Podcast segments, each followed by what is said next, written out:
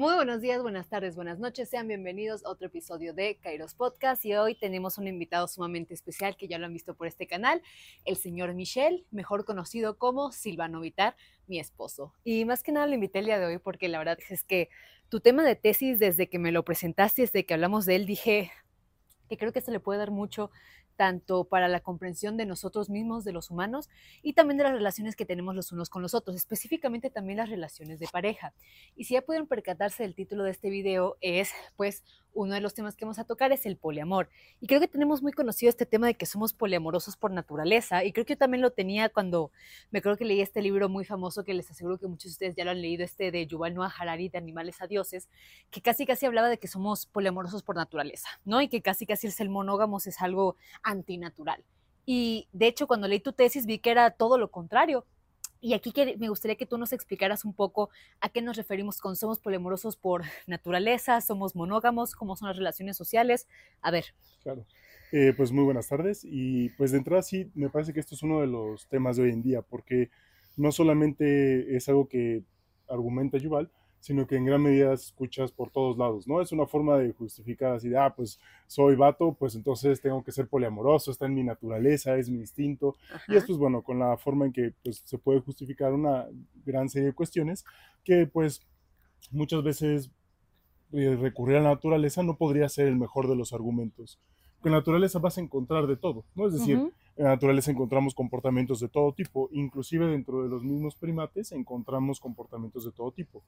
Ahora, si comparamos con chimpancés y entonces decimos, ah, bueno, estos pues son, este, hay una figura de macho alfa, hay una figura de un alfa que acapara reproducciones eh, reproductivas y que entonces eh, tiene coito con, y reproducción con muchas hembras, pues al final del día, este, si nos empezamos a comparar solamente con los chimpancés, podemos decir, ah, bueno, nos parecemos en un 98% de nuestro ADN con ellos y por tanto nosotros también nos comportamos de esa manera, ¿no?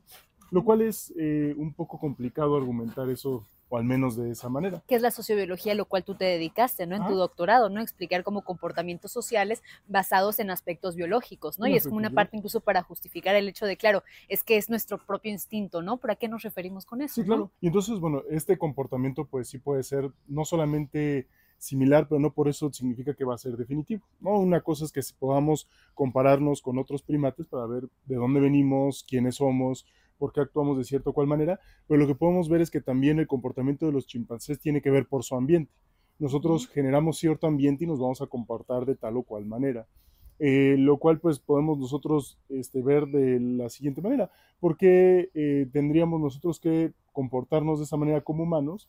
Porque si nos comportáramos de esa manera, lo que estaríamos garantizando o lo que estaríamos reforzando es eh, pues tener una bola de machitos alfa este, totalmente violentos que serían los que acapararían la mayor, acapararían la mayor parte de, los recursos reproductivos. Y aquí, aquí me gustaría detenerte para que le explicaras al público a qué nos referimos con ser el alfa, ¿no? Porque hay alfa tanto macho como hembra dentro de, la, de los chimpancéses, pero específicamente hablando de los machos alfa. ¿Qué es lo que representa un macho alfa? Porque entendemos que es como que el más fuerte, el más joven, el más incluso hasta atractivo, lo que tú quieras de los chimpancés, pero en realidad creo que esta es una mala concepción que tenemos del macho alfa. ¿Nos podrías explicar eso antes de continuar? Claro, además no solamente es una mala concepción, sino que ha sido un, un gran motivo de debate y de, digamos, de forma de argumentar entre personajes de TikTok o de YouTube, etcétera, en donde casi casi ser macho alfa significa tener mujeres en demasía como cosa eh, y que simplemente decirle, digamos, o poner a una mujer como límites, eso significaría ser macho alfa, no necesariamente, ¿no? Eh, pueden haber relaciones más eh, justas y que no necesariamente se tengan que asemejar a estas cuestiones sociobiológicas que de suyo no se asemejan del todo y que no tienen que ver con una mala interpretación de lo que significa ser el macho alfa. Para estas sociedades, sobre todo de primates, tiene que ver no solamente con acaparar una gran parte de los recursos reproductivos, que sí tiene que ver con eso, pero tiene que ver, ¿por qué? Porque al final del día eh, son como los beneficios que se tienen a partir de mantener una sociedad estable. Si se mantiene una sociedad estable, se puede tener recursos como alimento, como este, lugares o espacio para poder vivir, digamos, toda una zona geográfica, por ejemplo, en, en, el África, en donde van a poder eh, tomar este, frutas, etcétera, en contraposición de otra sociedad para este, que no se agoten estos recursos aunque de suyo los recursos puedan ser lo suficientemente abundantes, lo que hacen es acaparar estos recursos como sociedad. Porque tarde que temprano la sociedad va a terminar creciendo. Entonces, es por su interés velar por estos recursos. O sea, el macho alfa, para que todos entendamos acá, es aquel que vela por la comunidad, que vela aquel por la comunidad. que tiene una gran capacidad también para ver las necesidades de su comunidad y responder ante ellas, es decir, es un buen líder. Sí, es este decir, no es esta figura individualista de, ah, yo veo por mí. Porque he escuchado a tiktokeros y demás, etcétera, que el modo guerra y que ve por ti, no tienes a nadie más, este, nada más vales tú, este, sí, no, digo, eso es el modo guerra, ¿no? Es lo que se argumenta, tienes que ver por ti, los demás no importan, ponte vivo, ¿no? Y con un estrafalar y demás, pero no necesariamente, ¿no? Es decir, para las sociedades de animales no solamente ver por ti, porque el que ve solo por sí mismo no genera aliados. Y si no generas aliados, entonces no te vas a mantener en una estructura social. Punto número uno, nadie se mantiene en una jerarquía social de, digamos, de animales o de humanos si no tienes aliados, ¿no? Entonces, tener aliados es fundamental y cómo consigues aliados por una cuestión tan básica que tiene que ver con a veces una comida, sales a comer con, este, con los de tu trabajo, ahora yo invito, ¿no? Entonces eso que hace, ah, no, eh, no ve nada más por sí mismo, lo que estás mostrando es que puedes velar por los demás del equipo de tu trabajo. Entonces, los aliados son fundamentales porque el macho alfa no es ni el más fuerte, no es ni el más joven, tampoco necesariamente puede, tiene que ser el más atractivo. Hay sociedades de chimpancés en donde tú puedes ver a un, sociedad, a un chimpancé alfa que no es el más fuerte y no es el más joven, no es el que tú dirías, ah, este debería ser el alfa y demás, no. Es el más político, el que mejores alianzas supo hacer. Y las alianzas, aquí es lo que es interesante, no son solo con los machos si no hace alianzas también con las hembras, nunca va a acceder al poder. De hecho, hay este, sociedades de chimpancés en donde también hemos tenido o, se han observado eh, hembras alfa, ¿no? Que pues también han estado en el poder mucho tiempo y después ella cede el poder a un macho y es Mama, ¿no? Que le decían. Mama le decían. Hay, un, hay un libro precioso que se llama Mama Last Ho, que es eh, de Franz de Waal y si no también lo pueden buscar en YouTube, eh, ahí le ponemos el enlace abajito.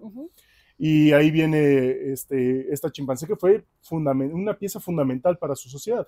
No solamente mucho tiempo fue la alfa, sino que también después determinaba y decidía junto con el, este, las demás hembras ah, quién iba a ser el nuevo alfa. Ah. Es decir, si ellas no estaban de acuerdo, no importaba que hubiera ganado batallas, etcétera, no iba a acceder a esa posición. Por tanto, vean que al final del día sí tiene que ver por el mantenimiento o cómo mantener una comunidad o una sociedad no es nada más esto de ve por ti, si no ves por ti, ¿quién lo va a hacer? Ya ponte pilas, modo guerra, eso es un absurdo, ¿no? Para este tipo de sociedades, de hecho, eh, mantenerte en un estado totalmente de guerra sería uh, cansadísimo, de hecho es algo totalmente cansado. Imagínate todo el tiempo tener que estar peleando, viendo por Mostrándote ti. fuerte, incluso no mostrar debilidad, vulnerabilidad, y eso es sumamente peligroso. Sumamente peligroso. Para eso tienes que aliados que cuando hay algún riesgo o cuando hay algo que te pueda mostrar en desventaja, pues ellos van a estar ahí para alertarte o para ponerte, digamos, eh, en modo, digamos, alerta para poder atender a las necesidades. Tener que estar todo el tiempo en alerta, de hecho, eh, ser un, alfa en, estas sociedades no es una posición, digamos, cómoda. Es de mucho estrés, eh, tienes que estar viendo por los demás, tienes que velar por la seguridad del grupo. Cuando no, ya va a haber alguien abajo que quiera tu lugar y te vaya a deponer. Claro. Por tanto, es de mucho estrés. No, y decirle no al cargo una vez que ya estás en él es casi imposible. Casi imposible. Claro. Y por eso, digamos, la, la figura tiene que ser, digamos, más puesta en su lugar, ¿no? No es solamente el que es agresivo, es el político es el que vela por los demás. de hecho, disminuir lo que había hablado contigo, la cuestión de la violencia, ¿no? Que es algo muy importante. No te sirve tener una boda de locos ahí cayéndose a golpes todo el tiempo y discutiendo. Por eso la figura del macho alfa es, tan interesante.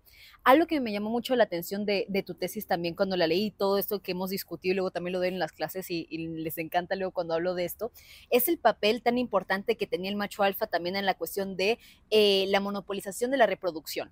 Sí. ¿No? Eh, a mí se me hizo muy interesante como el macho alfa era aquel que monopolizaba las reproducciones eh, con las hembras, ¿no? Y por reproducción no vamos a hablar de parejas copulativas, ¿no? Porque diferentes machos pueden copular con la misma hembra. La diferencia, lo más importante es que el macho, ¿cuánto porcentaje tiene ahí de reproducción en una manada? Aproximadamente como un sesenta y tantos, un setenta por ciento. 60 y tantos. 70%. Y, eso en chimpancés. Es mm, Eh, en roedores, por ejemplo, puede llegar a ser el 98%, Ah, ¿no? Un solo roedor un solo roedor. acapara todos esos recursos. Lo cual luego es problemático por justamente el tema de la endogamia, ¿no? De la y del incesto. Del incesto, etcétera. De hecho, los chimpancés son sociedades que terminan teniendo mucha endogamia. Por Claro. tanto, tampoco queremos eso como sociedades de humanos, ¿no? No. Acaparar recursos reproductivos significaría también que te estarías generando endogamia. Tarde o temprano te vas a meter con, con algún familiar con cercano, algún más familiar o menos. cercano, ¿no? Como pasa en Monterrey, ¿no? Ay, Este, se- deja de molestar a los de Estamos en el norte ahorita. No, ahorita, ahorita no hables de qué tal que hay uno acá de Monterrey. No Nos no van a dar un plomazo por decir cosas que no. así. No, pero creo que es muy interesante lo que tú mencionas, porque aparte creo que esa fue una parte clave que nos diferenció o que diferenció los neandertales de los sapiens. Por eso mencioné al principio la cuestión de Yuval Noah Harari, porque él habla la cuestión de la sustitución, Sí, ¿no? para, para Yuval, sobre todo en este libro de Sapiens, él argumenta que hay dos teorías, bueno, hay varias, pero eh, básicamente las podemos reducir Lo que es este, que se mezclaron, y dice Yuval, si se mezclaron fue muy poco, que sin embargo podemos desechar esa teoría porque entonces no es relevante, y lo más probable es la sustitución, es decir, para Yuval, que se ve que ahí muestra sus prejuicios, que a lo mejor viniendo de cierta sociedad bélica tiene, y no se, se muestra mucho ahorita en ciertos conflictos como Palestina, en donde dice que la preponderancia del ser humano es a sustituir o a reemplazar a otras sociedades y a destruirlas y a matarlas y asesinarlos todos. No sé qué habrá visto en su sociedad o qué podrá estar observando estos días. Y, y también menciona que pues entonces lo más probable es que si nosotros, con los- el Homo sapiens es violento, que haya sido violento desde entonces y eso haya hecho que los neandertales se extinguieran por mero reemplazamiento. Lo cual me parece que es poco probable, ¿no? Es decir, tenemos él si toma solamente uno, una variable, que es este, la densidad, ¿no? Entonces, la densidad poblacional. Él dice, bueno, eran poco, muy, eran muy poco densamente poblados los neandertales, entonces seguramente los reemplazamos y pues por eso pudimos tener tanta densidad poblacional. Pero hay más variables a tomar en cuenta, ¿no? En lo que en mi estudio de doctorado hice fue recopilar todas estas variables para crear una hipótesis alternativa. No vamos a decir que ya esto Que tiene es la que única, pero es, única. es otra salida que se podría explicar Sí, de, de es esta otra conducta. salida, pero me parece que es un poco más viable, digo, y humildemente que lo que estaría planteando Yuval. ¿Por qué? Porque lo que nosotros tenemos no es solamente la densidad poblacional, lo que tenemos es también eh, el análisis de que lo que hicimos fue, si ya los tenemos cierto comportamiento del, eh, de los chimpancés, que es el hecho de eh, tener estas estructuras, este, digamos, sociales, semiverticales, eh, con un macho alfa y demás, lo que podemos ver es que hay mucha endogamia. Lo Ujú. que a mí se me ocurrió fue, pues seguramente los neandertales tenían esta estructura vertical también. Ujú. Entonces, lo que estoy mencionando aquí es que lo que ocasionó la extinción de los neandertales no fue una cuestión de reemplazamiento solamente, fue una cuestión de que a partir de la organización social hubo una diferenciación entre estos dos grupos que hizo que un grupo subsistiera adquiriendo una parte de la otra sociedad, pero no, a la otra parte. Ahorita me explico. Quiere decir lo siguiente, si los neandertales se comportan de una manera vertical en donde hay un macho alfa, eso quiere decir que la gran mayoría no son reproductores o no son copuladores. O de aquí a que les vaya a tocar, tienen que esperar mucho a que el macho alfa esté viejito, esté cansado, a que de ya que no, se dé cuenta. Exactamente, que ya no esté en modo guerra, ¿no? Alerta modo guerra, todas esas salvajadas, ¿no? Entonces tiene que esperar demasiado.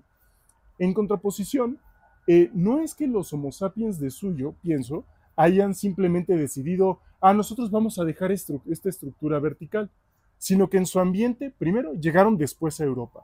Llegas a un territorio que no es el tuyo, llegas después. Y entonces, ¿qué pasa? Pues los otros ya conocen más el territorio, ya tenían herramientas, ya dominaban al parecer el fuego, al parecer también ente- enterraban a Eran sus mucho muertos. más fuertes que los Eran- sapiens. Al parecer eran mucho más fuertes o tenían una osamenta muy robusta, al menos de lo que hasta ahora tenemos, tenían ya una capacidad endocranial al parecer bastante grande porque, digamos, se puede presuponer que consumían bastante proteína de carne como aquí en el Ujú. norte, ¿no? Entonces eso hace que sus cerebros crezcan, ¿no? Entonces aquí Sí. lo- todos los veganos me van a odiar, pero como consejo, quieres crecer tu cerebro, consume carne. Ah, en este caso sí. Pero, entonces, eh, ¿ves cómo dices cosas bien funables siempre en tus videos? Y Pero- aquí en mi podcast, no, no en el tuyo, en el mío. bueno, claro bueno. que sí. Bueno, Dios Dios, Dios quita. ¿no? Entonces, Vean que entonces eh, todas estas cuestiones hicieron que los neandertales tuvieran cierta ventaja a partir de su organización social. Pero, ¿qué pasa con los Homo sapiens? Llegan, este, ven todo esto y podemos suponer que ni siquiera fue consciente, no fue consciente eso, pero fue una adaptación al ambiente. Si tú estás viendo que no puedes competir por, por digamos, al, menos en un inicio, por números, que son más hábiles, que tienen herramientas, que ya conocen el, el terreno y todo, ¿qué es lo que hace una sociedad para, digamos, subsistir? Pues reproducirse. Todos nosotros tenemos algo que se llama, según Dawkins, genes egoístas. Lo que buscamos es que nuestro gen nuestros cuerpos son vehículos para que estos genes se transmitan. Entonces, ¿qué vamos a buscar? Reproducirnos. Y entonces, ¿qué facilita que no muramos todos? Pues romper con esta estructura social. No es consciente, pero si mantenemos una estructura de machos alfa, no vamos a competir contra estos salvajitos neandertales que ya llegaron antes. Entonces, ¿qué es muy probable que hicieron? aceptaron que todos los miembros normales de la población fueran reproductores y pudieran competir para ser reproductores, pero ya no iban a aceptar solo un macho alfa reproductor. No es que no hubiera un alfa social, pero ya pasó a ser más simbólico ya se aceptaba que la gran, no pasa así con los neandertales. Por eso hay tanta endogamia, es lo que les decía que Yuval solo tomó una variable en consideración. Acá nosotros no. lo cual es problemático, ¿no? Lo que, mencionamos más adelante, el, hecho de poder tener, em, empezar a tener familias nucleares, también esto que es lo que permite, sabiendo quién es fulanito de tal, ¿no? Ah, que tú eres hijo de tal y tú eres hijo de tal, no estamos, no estamos relacionados de ninguna manera, ¿no? Entonces, quitamos el incesto y también eso implica que diversidad genética. Diversidad genética, menos enfermedades. Eh, de hecho, tu, digamos, todo tu registro o tu variabilidad genética hace que, bueno, a lo mejor se mueren 10, pero resulta que hubo 5 que tenían variabilidad genética para soportar más el frío o para no enfermarse de ese alimento. Entonces, con esa variabilidad es suficiente para que para tener más oportunidad de subsistir y de sobrevivir en comparación a otro grupo social. Además, otra de las cuestiones que nosotros también argumentamos y que por eso decimos que no fue un mero reemplazamiento o no fue una mera sustitución, es que sí hubo cierta mezcla, pero la mezcla tenía que ver con qué? La mezcla tenía que ver con que se tomaron a las hembras neandertales para poder tener más recursos reproductivos. Claro, la, la neandertal siento de aquí a que me toque con, el, macho, ¿no? Con el alfa, entonces, ¿qué hacía? Migraba mucho, esa es la cuestión de la migración femenina, que es algo muy interesante. Y creo que incluso, nada más, paréntesis, ¿no? Se puede ver mucho en, la, en las sociedades actuales, ¿no? Como una mujer es mucho más aceptada al nivel de migrar, a entrar a un nuevo grupo, es mucho más aceptada, le abre mucho más las puertas que un macho, por ejemplo. Un macho pierde mucha, aquí hablaron en cuestiones de neandertales chimpancés, pero ponerte un nombre también pierde mucha jerarquía, pierde mucho reconocimiento, empieza completamente ese momento que la mujer es mucho más fácil que la absorban socialmente que un hombre en este caso. Digan ustedes, hombres migrantes, ¿qué tal han visto cómo los han aceptado en sus propios países o en otros países? Ah, y, si entran, les es más complicado mezclarse en esa sociedad, lo que no pasa, por ejemplo, con, la, con las mujeres, ¿no? Es decir, es más fácil que trabajen en bien dinero de regreso a México para mantener a, a, la familia o a los hijos que ya tienen acá, en contra, ya después se lleven a la esposa, en contraposición a mezclarse. Y no es que no llega Sí. No llega a pasar, pero digamos, es lo, esperamos más del primer comportamiento que el segundo. Claro. Ahora, eh, ya que nosotros tenemos esta, actividad, entonces, ¿qué pasa con las hembras neandertales? O sea, también les convino más. Es decir, dicen, de aquí a que me toca con el machito alfa, etcétera, pues resulta que es más probable que yo pueda pasar la mitad de mis genes, porque siempre en toda reproducción humana tiene que ver eso, es decir, pasar la mitad de los genes del papá, la mitad de los genes de la mamá es más probable que yo pase mis genes si tengo acceso a esta sociedad, que sería la de los sapiens, a contraposición a la de los neandertales. Además, esto no solamente trajo diversidad genética, sino también diversidad cultural y social. Y eso también viene a, vino a beneficiar. Si tú tienes diversidad cultural, ¿qué pasa? Pues también puedes competir, también puedes tener mayores recursos, también puedes tener, este, digamos que si alguien sabía una nueva forma de tejido, hacerlo de una mejor manera y por tanto culturalmente también iban a estar más avanzados y digamos habían adquirir todo aquello que hizo que un grupo tuviera más este avance, como por ejemplo, si ya habían aprendido el fuego, ¿qué crees que iba a llegar este, la mamá neandertal a enseñarle a sus hijos? A hacer el fuego. Claro. Si ya sabían a lo mejor cómo hacer un tejido más fuerte, ¿qué crees que le iba a llegar a enseñar a sus hijos? A hacer el tejido más fuerte. Si ya veían que con un trozo de carne podían este, subsistir durante el invierno y demás y salar, ¿qué crees que iban a llegar? Pues enseñarle a eso. Por tanto, esta diversidad y este, digamos, esta mezcla reditó en favor de quiénes, de este grupo social. Claro. ¿A quiénes no beneficia? Aquellos que quisieron mantener sociedades verticales Claro. de un extremismo, un extremo macho alfa, Que tienen a la violencia. que tienden a la violencia, que tienden a la endogamia, Ujú. que son sociedades cerradas, Ujú. que ellos no aceptaron a mujeres este, homo sapiens y por tanto ser, ser sociedades cerradas y no ser sociedades abiertas, tarde que temprano reditúa en qué? Menos densidad poblacional, menos recursos de diversidad genética, Correcto. menos recursos de diversidad cultural. Por tanto, la diversidad cultural y genética es una riqueza, Claro. no es un límite. ¿no? Entonces, eso también a favor de que, lo, que nosotros, por tanto, en esta, o lo que estaba proponiendo yo en mi tesis, era esto.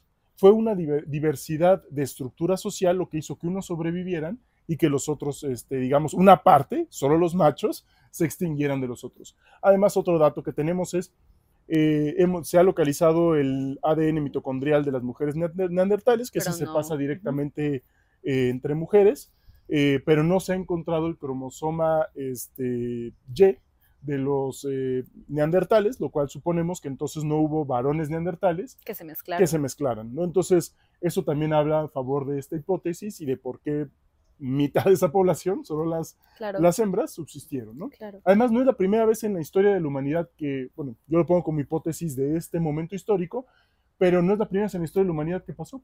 También en España, casi el noventa y tantos por ciento, en lo que hoy es España, el noventa y tantos por ciento de los varones fue sustituido este, por varones que venían de Siberia este, a- hace como 3.000 años, ¿no? Entonces, no es la primera vez que sucede en la, en la Claro. historia de la humanidad este comportamiento, ¿no? Claro, entonces podríamos yo creo que concluir también la cuestión de somos poliamorosos o monógamos por naturaleza, ¿no? Yo creo que es muy interesante plantear esto desde este punto de vista, ¿no? Podemos tener diferentes parejas reproductivas, ¿no?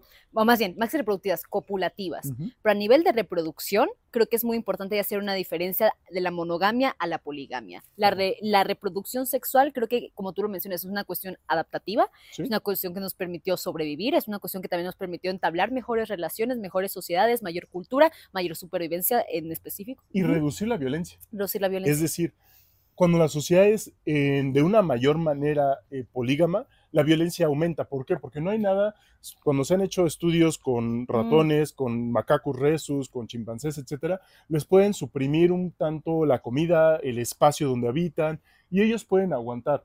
Pero conforme más pasa el tiempo y son, digamos, tienen su presión reproductiva o su presión copulativa, se, se vuelve mayor violencia y son más capaces de generar una revolución dentro de su sociedad. Claro, Por tanto, el hecho de la monogamia también lo que hace es reducir la violencia. claro. Por tanto, no conviene tener sociedades en donde se, digamos, vayamos a preponderar cultural o culturalmente o aceptar culturalmente cada quien su vida, ¿no? Pero culturalmente sería un, una problema, un, un problema grande de violencia el hecho de aceptar la poligamia. ¿Por qué? Porque se dice, ah, entonces a todos les tocaría. No, les aseguro que muy pocos tendrían acceso a recursos reproductivos. Y entonces, ¿qué pasaría? De nuevo sería un todos contra todos, porque la monogamia beneficia, me parece, a ambos sexos. Sí. ¿no? Es decir, beneficia a, digamos, al, al género femenino o al sexo femenino en el sentido de que pues no tiene que estar teniendo durante nueve meses invirtiendo recursos energéticos para tener este a, a- a digamos a una descendencia la cual solo ella va a cuidar. No, y, y ahí, ahí te quiero detener justamente para hablar de la diferencia de lo que es la selección natural y la selección sexual. Ujú. Porque creo que este es un aspecto muy importante que tú mencionas de cómo la monogamia en realidad beneficia a ambos, ¿no? Tanto el macho, o sea, o al, hombre, porque no quiero hablar de macho así, tanto el hombre como la mujer, y hablando en cuestiones de, pues, de nosotros los, los humanos, ¿no? Porque uno ya hacemos que la mujer invierte de por sí biológicamente más recursos energéticos, ya que carga nueve meses al bebé, etcétera, etcétera. Pero también un La punto lactancia. la lactancia, ella también está mucho más vulnerable ya que carga una vida, ¿no? Pero también desde la parte de, de- desde el punto de vista de los hombres, ¿no? El hecho de que sabes que ese bebé es tuyo. Claro. ¿no? Y eso es algo muy importante porque la mamá siempre sabemos quién es y el papá pues confiamos en la palabra de la mamá, ¿no? Ese es el tema también tan interesante, van a ser tuyos, ¿no? Dice, ah, mira. No, no, obviamente sí, pero es un poco, es un poco esta idea, ¿no? También el hecho de saber que también la familia hasta cierto punto te da una especie de jerarquía, aunque eso vamos a hablar un poquito más, más adelante, ¿no? Pero creo que aquí tú nos expliques la diferencia entre selección natural y selección sexual, porque creo que es una gran diferencia que luego pensamos que es lo mismo y no necesariamente. No necesariamente. De hecho, eh, Darwin hizo- propuso, de hecho, en el origen de las especies, ambas este, teorías. Primero propone obviamente la selección natural, que es la que habitualmente pues, más se conoce y en donde lo que tenemos es el entendimiento de que a partir de ciertos rasgos, ciertas especies tienen más posibilidades de sobrevivir que otras, pero no tiene que ver porque sean más fuertes, no tiene que ver porque sean más inteligentes, tiene que ver porque son más aptas a qué al ambiente. Entonces, resulta que una especie tenía un pico, eh, la misma especie, una parte de esa sociedad de, digamos, de pájaros, desarrolló un pico curvado para romper este, nueces y otro no lo tenía. Y en ese ambiente había más nueces que otra cosa para alimentarse.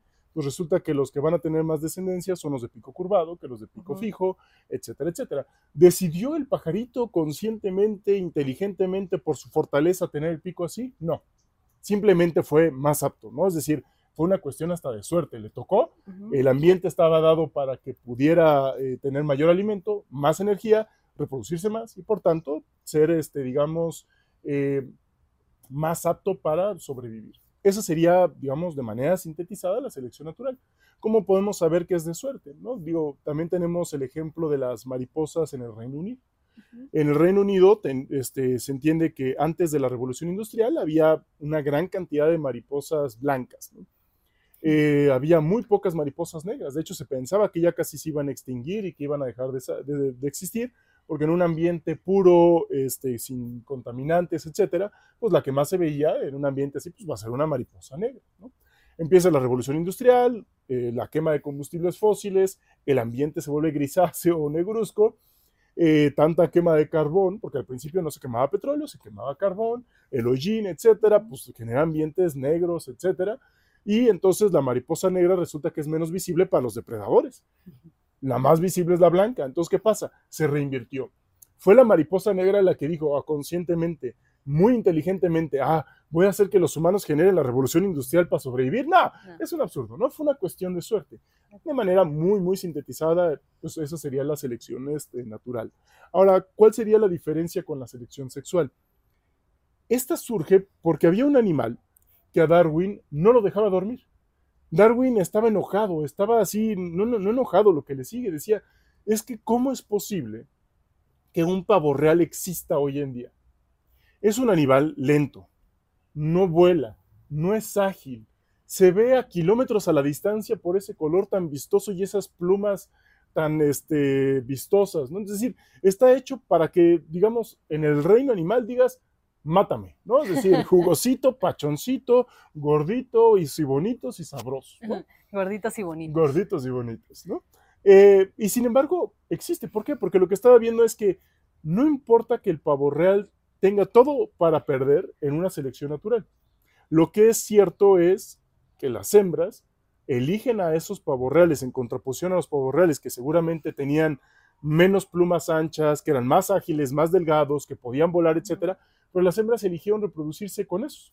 Entonces aquí tuvo que ver la selección sexual, que es femenina, absolutamente, para determinar qué, digamos, base genética se iba a transmitir a las siguientes generaciones. Claro, porque no importa si el pavo real muere luego, luego, total, ya se reprodujo, ya dejó descendencia, ¿no? Y ese es un aspecto muy importante e interesante, ¿no? Casi, casi de que chingamos biológicamente, ¿no? Sí, sí, sí. Es decir, no importa que, es más, el pavo real puede vivir dos días, pero si en esos dos días copuló, ya, ¿no? Es decir, con eso es más que suficiente. Si quieren verlo de otra manera, es como el Brian y la Kimberly, ¿no? Es decir, no importa que el Brian viva hasta los 18 o 17 años, si dejó embarazada a la Kimberly, es biológicamente y evolutivamente más apto que yo, que no, aún no tengo descendencia. En tus manos está mi aptitud biológica. según el origen de las especies. Bueno, pero también uno que hablamos, un tema muy interesante, que era que necesitábamos para reproducirnos nido, comida, seguridad, y eso, ah, creo que esto sería un buen tema para empezar a hablar, ¿no? La cuestión de por qué hacemos la selección sexual de la manera en que la hacemos las mujeres, ¿no? Sí, de hecho, eh, es una cuestión también adaptativa y que es comprensible. ¿no? Porque escogen a los tipos malos, al Brian. y es la verdad que muestran que competencia. Ojo, tal vez de buenas a primeras hacemos que el Brian tal vez no sobreviva, a que sea un dealer, por así decirlo, pero ¿qué es lo que muestra, no? Coraje. Coraje. Valentía. Valentía, riesgo, ¿no? Es decir, eh, ¿Por qué el chico malo, los chicos malos son tan atractivos? Porque sí tienen algo, es decir, carácter, seguridad o aparentan tener seguridad en sí mismo, que es una de las características del macho alfa en el reino animal, seguridad en sí mismo. Entonces estos aparentan tener seguridad en sí mismos, ser muy echados para adelante, ¿no? Ujú. Como dirían los venezolanos.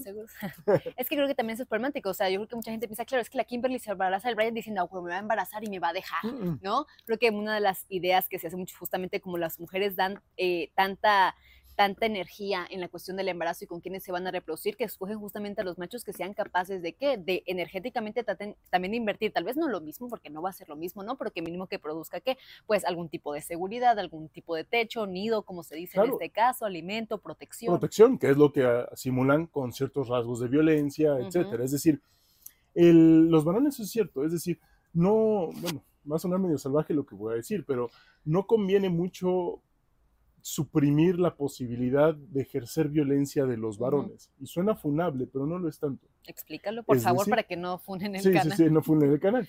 Es decir, eh, conviene más tener varones que no sean violentos, que estén controlados, pero que sí puedan serlo cuando sea necesario. Ah, Es distinto. claro. Pero si no pueden serlo cuando es necesario, entonces ¿qué pasa? Ya no te ya no vas ya no existe esa digamos sensación de protección, de seguridad, de este sentir que alguien es capaz de dar más de sí mismo, de buscar tener un nido, de buscar dar alimento y de buscar la protección. Es decir, hoy van a decir, ah, no, pero eso lo puede hacer cada quien individualmente, etcétera. Sí, recordemos, el- la, el- la inversión eh, energética que tendría que hacer, por ejemplo, una mamá soltera para tener que dar protección, alimento, nido por sí sola, es tan grande que es por eso es tan probable que esos niños crezcan muy solos, ¿no? Es decir, ¿con ¿qué va a hacer una mamá cuando llega después de trabajar y demás y tiene que dar protección y demás? Pues hacer la comida para el día siguiente, dormir, descansar un poco y básicamente a lo mejor hasta va a tender a enojarse fácilmente. ¿Por qué? Porque tiene que hacer todo esa persona. Cuando se divide la, el- el, digamos, la inversión de energía, entonces es más probable que no existan estas preponderancias. Por eso la necesidad de la, la violencia la tenemos como animales o como especie, todas las especies. Ujú, Ahora, no por eso tenemos que hacer sociedades violentas, ujú. pero sí capaces de violencia, porque tenemos que ser capaces de defendernos, ¿no? Correcto. Eso sí. Hasta ahí, ¿no? ¿No ves como era tan funable? No, no, no está, no, no, yo ya he escuchado, ya, ya he hablado contigo de esto varias veces, ¿no? Por eso justo dije que lo explicaras, porque creo que es un aspecto muy importante. Ahora, ya hablando, aclarando la cuestión del poliamor, ya aclarando la cuestión de la, de la selección sexual versus la selección natural, y aquí me gustaría meterme con el tema de las, de las relaciones, ¿no? Porque creo que hoy en día, ¿te estás arreglando el micrófono? Sí. Es que luego suenas y te lo arreglas, ven. A ver. Aquí está mi alta no pudiéndose poner un micrófono. Es que es muy chiquito, mis manos son muy grandes. Por eso lo escogí. Nada, vaya. agua también. Ya basta, basta, ya, ya se me fue la idea del, por andar pendejeando. No, pero justamente, no creo que ya es un momento para empezar a hablar justamente de la cuestión de las relaciones, ¿no? De lo importante que es que ambos inviertan en la relación, ¿no? Tanto a nivel de compromiso, tanto a nivel de responsabilidad con la otra persona, y creo que es algo que se está perdiendo mucho hoy en día en las relaciones, ¿no? En el momento que me aburras, que me, se me vaya la etapa del enamoramiento, ya para mí no existe. Así creo que hemos perdido esa idea de lo que es una relación per se. Claro. ¿no? Eh, de hecho, tan se ha perdido. ¿Por qué? Porque estamos en un individualismo extremo. Yo soy bien tradicional, por eso me encanta también, este, digamos, la ortodoxia y todas estas salvajadas, pero tiene que ver con lo siguiente, es decir, las personas no son zapatos que desechamos cuando ya no nos sirven. En- Y hoy en día el individualismo te dice, ah, ya no te llevas bien con alguien, simplemente descártalo. Ah, este, no te parece algo, pues hay, hay más. Hay más, ¿no? Pero como si las personas pudiéramos tener tantas parejas, este, y digo, se puede, pero. ¿con cuántas parejas realmente vas a compenetrarte? Bien pocas, ¿eh? Les aseguro que una, dos máximo, ¿eh? ¿Con cuántas realmente vas a poder entenderte? ¿Cuál, ¿Cuántas parejas realmente van a poder tomar tus cosas negativas, tus cosas malas, tus cosas buenas, etcétera, y con todo eso que eres, quererte tal cual eres? Y no solo eso, sino con eso que eres, aceptar quién eres y atreverte a ser, digamos, honesta esa persona para ponerte límites o negociar. Claro. Muy pocas personas. ¿Por qué? Porque estamos en una época donde todas las personas son desechables. Sí, son desechables y siempre es bueno, seguro hay algo mejor allá afuera, Ajá. ¿no? Hay algo mejor, hay algo mejor, ¿no? Cuando qué mejor que una persona que te ame tal cual, ¿no? Y es, no, es que tal que necesito más pasión, más tal, ahorita es una relación segura, tienes una relación con compromiso, con responsabilidades, donde hay muchísimo amor, ¿no? Ah, pero te vino otra persona y te movió el piso y es mucho más fácil dejarla así nomás, ¿no?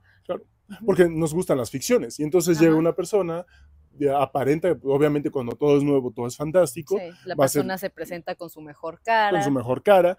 Eh, es lo que también pasa con las personas, bueno, en el mito de Eros y Sique, ¿no? Cuando ah. Eros este, está, digamos, enamorando a Sique y ella entra a su palacio y demás, dice, tú puedes olerme, tocarme, eh, puedes usar el gusto, el tacto, el olfato, lo que no puedes hacer es verme, pero esto es metafórico, ¿no? Eros se le presenta a Psique de tal manera que es el dios del deseo, y lo que se le presenta es, tú no, no puedes verme, ¿por qué? Porque no puedes ver tal cual, no puedes verme tal cual soy. Porque si me vieras tal cual soy, verías que yo solo estoy aparentando ser quien tú quieres ver, porque estás vendada de los ojos. ¿Para qué? Para que te enamores de eso y conseguir algo de ti. Claro, y eso lo peor es que no nos permite crecer, porque muchas veces proyectamos lo que queremos en la otra persona y luego ni siquiera la, veo, la vemos. Y ese es el problema, creo que también de idealizar a las personas. ¿no? Sí, se idealiza y además entonces la idealización, ¿qué es lo que hace? Entonces tenemos un cúmulo de personas que terminan este, realmente solas, aunque estén acompañadas, porque lo que hicieron fue idealizar, ah, ya no es como suponía que, que, era, etcétera, entonces terminan solas. Y eso es una de las problemáticas, por ejemplo, de la poligamia. En contraposición a lo que se piensa, quiero argumentar que la poligamia tiene este efecto en donde las personas son menos ellas mismas que lo que uno pretendería hacer. ¿Por qué? Nada más muestran fracciones de lo que son en momentos. Quieres ver que amar a alguien, ama a la persona cuando te, te roba todas las cobijas cada día no de que te enojas y entonces vas con otra persona porque quieres dormir calientito. Quieres ver que si amas a una persona, acepta a esa persona cuando se come los últimos chocolatitos que quedaban en la alacena. Tú te los aunque, comes. Aunque los esconda en el cereal también. deja de ventilar nuestras cosas. ventilar nuestras cosas. Pero entonces, si, te das cuenta, el, poliamor tiene, es, digamos, esta carencia. Es decir, no te involucras. No te involucras. Siempre es fácil cambiar, ¿no? Es decir, hoy en día no me pareció algo, entonces cambio. Y entonces, llenas rompecabezas de personas. Llenas rompecabezas de personas y entonces, ¿qué estás construyendo?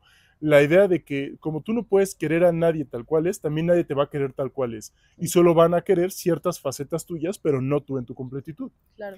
Y cuando alguien te quiere es capaz de pues, tener la lucha ahí por, la, por el chocolatito, por la almohada, etcétera, o negociar, vas y te compras tu almohada y ya, ¿no? Es decir, está bien padre en almohada, por cierto. Te la acabo de decir, cómpratela, cómpratela, que siempre me andas robando la mía, pero sí.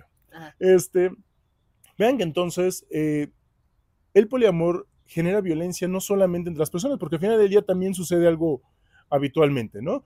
Eh, estaba viendo una entrevista que le hicieron a un jeque árabe y él decía, no, en todos lados existe el poliamor, ¿no? Es decir, hasta en los países occidentales, lo único es que nosotros somos menos cínicos y simplemente aceptamos que tengan cierto número de esposas, etcétera. Pero hasta el mismo jeque árabe terminó aceptando que siempre hay una favorita. Mm.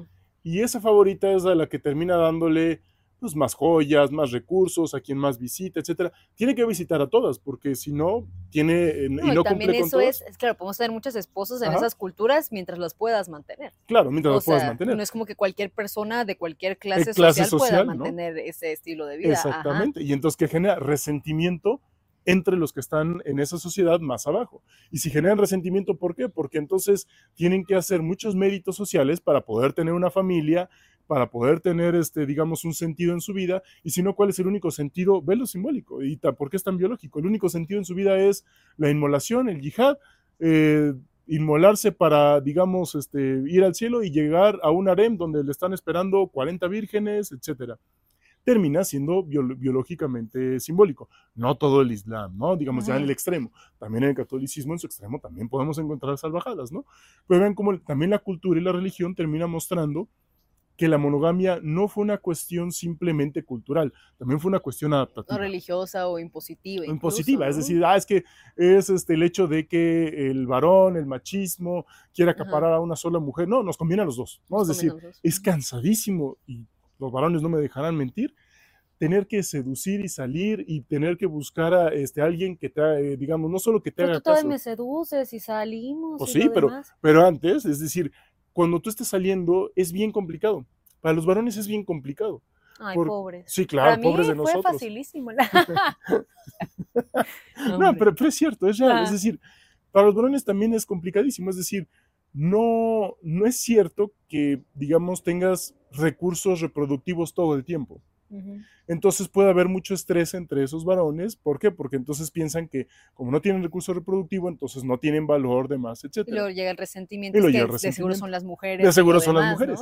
Cuando lo que está pasando es que no son las mujeres, son los otros varones con los que, están que estás compitiendo, a los cuales te quisieras asemejar para ser ese machito alfa. Y lo que estás viendo es que ese modelo social no nos conviene, no nos conviene como varones. No, claro. Y luego te crees que creo que es más luego una competencia entre ustedes que por nosotras, ¿no? Mm. Como para demostrar que en realidad yo soy la que tiene más más mujeres, yo soy el que más copula, etcétera, etcétera, ¿no? Soy el más chingón, el más cabrón, el más alfa, ¿no? Y eso también termina siendo sumamente problemático porque al final no te permite crecer, no te permite comprometerte, no te permite respetarte, respetar a la otra persona, ser responsable también de los demás. Y creo que eso es un ámbito que yo diría que a mí eso se me hace cero atractivo y es lo que decíamos, ¿no?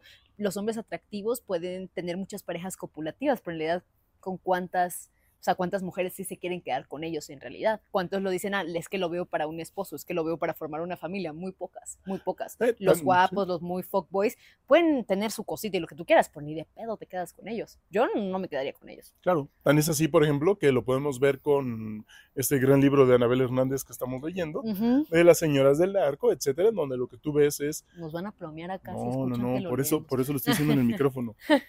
es de que justamente, digamos, eh, todo narcotraficante tiene que mostrar eh, una gran potencia sexual. Tan es así que la gran mayoría, tanto Chapo como Arturo Beltrán Leiva, etcétera, lo que hacían era consumir Viagra, ¿no? bueno, según lo que nos narran. Viagra con Red Bull. Con para, Red Bull. Para tener 10 actos sexuales al día. Exactamente, porque, porque, tenían que mostrar esto. Es decir, era muy, eso es muy instintivo. Jerarquía, estatus. O sea, muy primitivo, si te das cuenta de este tipo de comportamiento. Es muy primitivo. Y es tan primitivo que ese comportamiento eh, polígamo es lo que estábamos mencionando, lo que estaría haciendo es que genera resentimiento. ¿Por qué? Porque todo el tiempo tiene que estar mostrando eso, nadie los quiere, se sienten solos, eh, se sienten vacíos, terminan autosaboteándose, por eso su imperio de, eso demuestra del muy poca virilidad. Yo creo que aquel hombre que es capaz de mantener a una persona, no cuidarla, protegerla, quererla de verdad, creo que demuestra muchísimo más compromiso, muchísima más madurez que un hombre que ande del tingo al tango con 80 mil mujeres nada más porque puede, ¿no? Claro. Pero es, digamos, el, el resabio que se tiene de estructuras sociales, eh, digamos, de todo este ámbito de la poligamia. Entonces, tan es así que inclusive en la literatura lo podemos encontrar, ¿no? Esta gran escena en la Iliada, lo que se conoce muchísimo de este texto de la Iliada, es la furia de Aquiles, ¿no? Entonces, tenemos a un Aquiles que, gran guerrero, lo, le reconocen que es gran guerrero, pero no le reconocen con otra cosa, sino dándole un botín de guerra, y el botín de guerra es una mujer llamada Briseida. Agamenón, que no peleó, también le dan un botín de guerra, que es una mujer llamada Criseida. Y sucede que este, el sacerdote Crises, que es el papá de Criseida, va y se queja con Apolo, oye, es que me quitaron a mi hija, y pues no es que quisiera a su hija, es que le quitaron parte de su oikos, de su jerarquía, que era su hija, ¿no? Entonces va y se queja con Apolo, Apolo le manda una peste al, este, al ejército griego hasta que Agamenón regrese a Criseida. Y entonces, ¿qué pasa con Agamenón, que es un viejo lobo de mar? Él dice, va, te voy a regresar a Criseida, ¿no?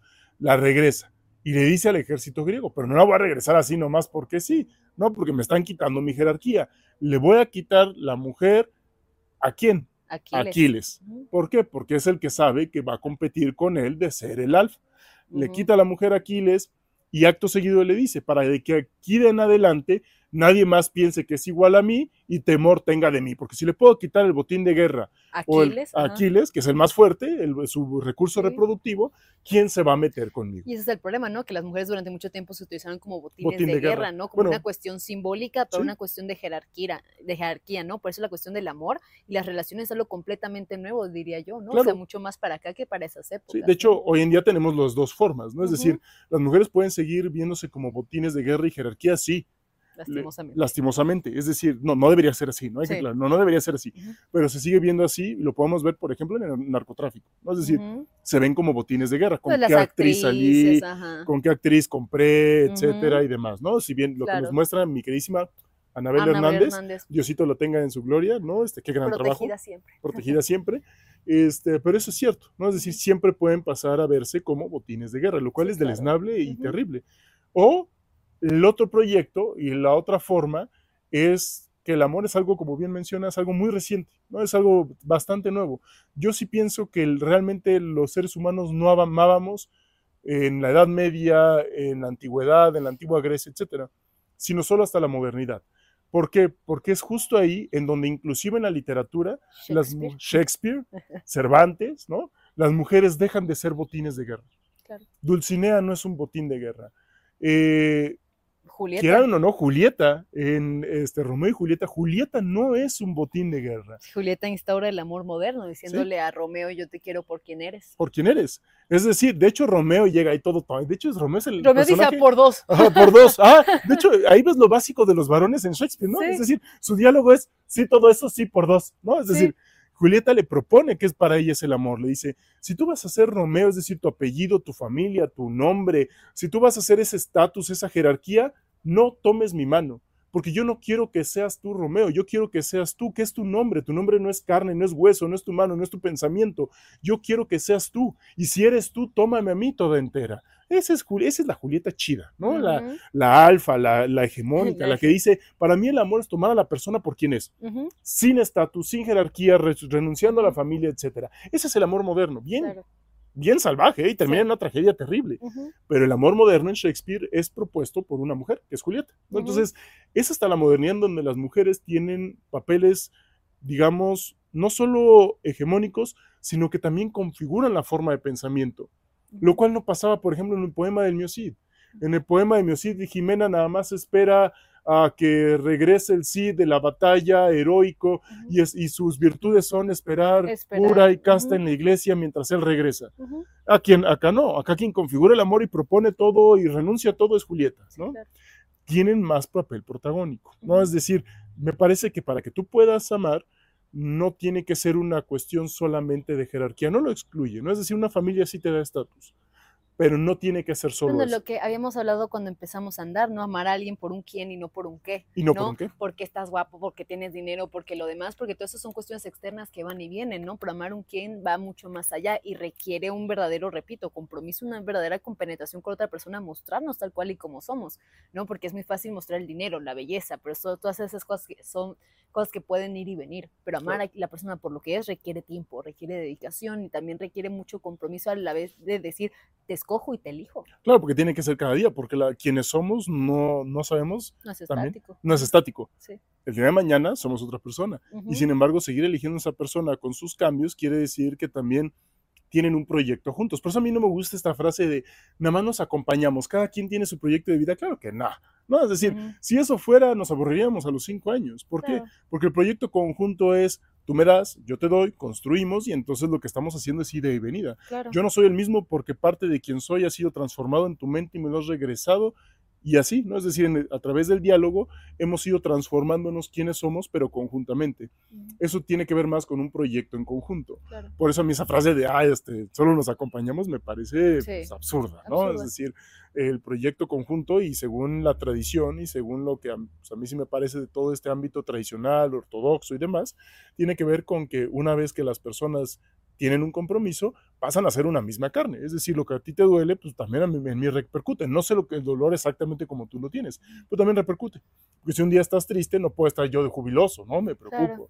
No de yo tengo mi proyecto y su tristeza no me va a quitar mi proyecto. Claro que influye, ¿no? claro. Por eso mi interés de que estés bien para poder seguir construyendo ese proyecto. Claro, no son conjunto. relaciones egoístas, ¿no? En este caso. Exactamente, Claro. exactamente.